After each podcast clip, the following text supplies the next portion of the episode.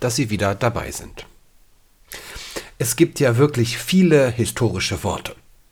Ich bin ein Berliner zum Beispiel. John F. Kennedy damals, 1963 in Berlin. Oder es ist ein kleiner Schritt für einen Menschen, aber ein gewaltiger Sprung für die Menschheit. Neil Armstrong, der als erster Mensch seinen Fuß auf den Mond setzte. Er spiele wie Flasche leer, habe fertig! Giovanni Trapattoni bei der legendären Pressekonferenz 1998. Über einen anderen historischen Satz bin ich dieser Tage denn auch gestolpert. Er lautet: Das Pferd frisst keinen Gurkensalat. Wissen Sie, warum das historische Worte sind? Nun, das ist der erste Satz, der jemals über ein Telefon gesprochen wurde. So geschehen vor 160 Jahren in Frankfurt am Main, als der Tüftler und Erfinder Johann Philipp Reis dem Physikalischen Verein seine neueste Erfindung vorstellte, das Telefon. Er suchte sich einen Satz aus, den man ganz genau verstehen musste, um zu beweisen, dass die Übertragung von Wörtern über Drähte auch tatsächlich funktionierte. Denn so war ausgeschlossen, dass der Mensch am anderen Ende den Satz hätte vervollständigen können. Allerdings gilt ja der Amerikaner Alexander Graham Bell als Erfinder des Telefons. Das liegt daran, dass Reis nie versucht hat, seine Erfindung patentieren zu lassen. Er war eher der Typ Bastler, der einfach Spaß an der Sache hatte. Bell hingegen war da aus anderem Holz geschnitzt.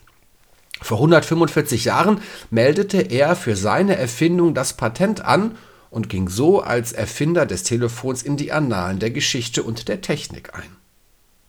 Die ersten Worte übrigens, die über das Bellsche Telefon gesprochen wurden, sollen Mr. Watson, come here, I want you. Also Mr. Watson, kommen Sie hierher, ich möchte Sie sehen gewesen sein. Ja, das Telefon ist heute aus unserem Leben nicht mehr wegzudenken. Wenn ich mir überlege, wie oft und lange ich am Telefon hänge, da kommt echt was zusammen, beruflich, privat.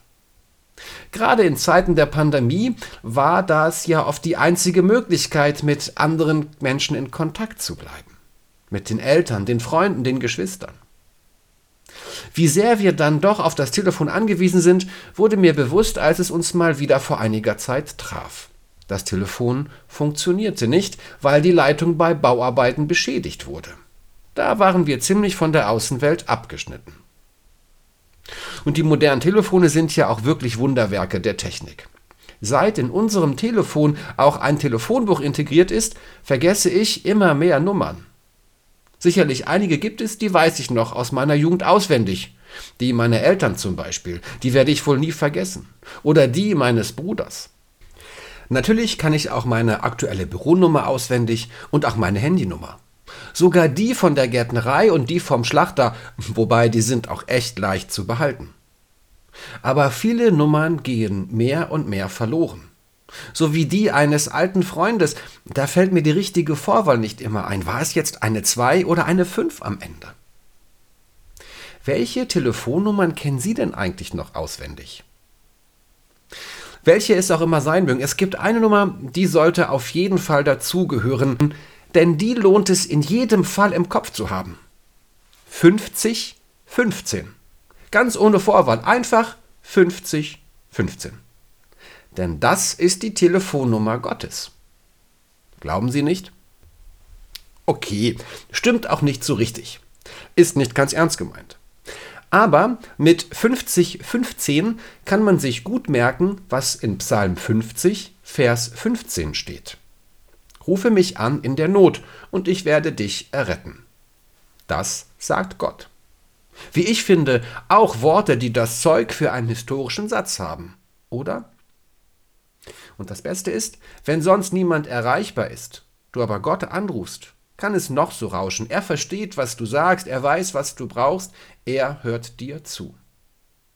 Deswegen sollten wir uns die 5015 wirklich gut merken, weil diese Nummer immer erreichbar ist, auch und gerade, wenn sonst nichts mehr geht. Rufe mich an in der Not und ich werde dich erretten. Was für ein schöner Satz.